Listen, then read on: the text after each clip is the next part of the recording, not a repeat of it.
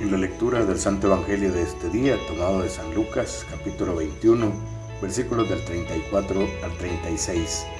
En aquel tiempo dijo Jesús a sus discípulos, Tened cuidado, no os embote la mente con el vicio, la bebida y los agobios de la vida, y se os eche encima de repente aquel día, porque caerá como un lazo sobre todos los habitantes de la tierra. Estad siempre despiertos pidiendo fuerza para escapar de todo lo que está por venir y manteneros en pie ante el Hijo del Hombre. Palabra del Señor, gloria y honor a ti, Señor Jesús. Esta pequeña nota es para que reflexionemos sobre qué hacemos con nuestra vida al ver todo lo que sucede alrededor del mundo y alrededor de nuestra comunidad sin que meditemos sobre lo que realmente es el disfrutar de la vida? ¿Será que la queremos como desea nuestro corazón? Hermanos, del corazón provienen malos pensamientos, homicidios, adulterios, fornicaciones, robos, falsos testimonios y calumnias. Muchas personas han escuchado el Evangelio de Jesucristo y han rechazado la palabra. Esto de rechazarlo no es solo para los que dicen un no rotundo, sino que puede llegar a aquellos que asisten regularmente a la iglesia o a los que escuchan el Evangelio de un compañero de trabajo o de estudio, pero no quieren llegar a los pies de Jesús.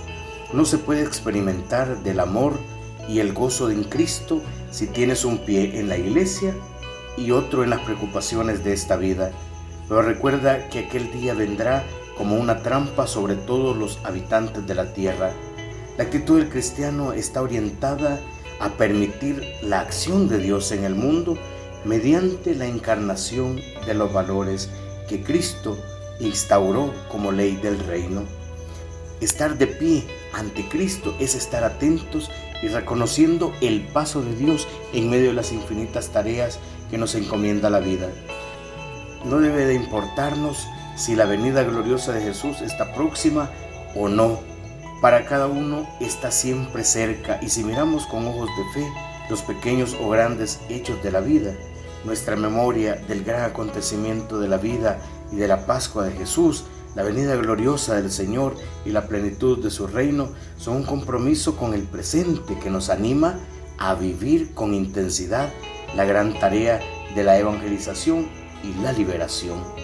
El día del Señor ciertamente es el último día y el día del Hijo del Hombre. Desde ya marca toda la historia de todos los tiempos. Toda la historia está orientada hacia ese día y toda la historia debe estar preparada para vivirlo. No sabemos si ese día será mañana o será en unos días.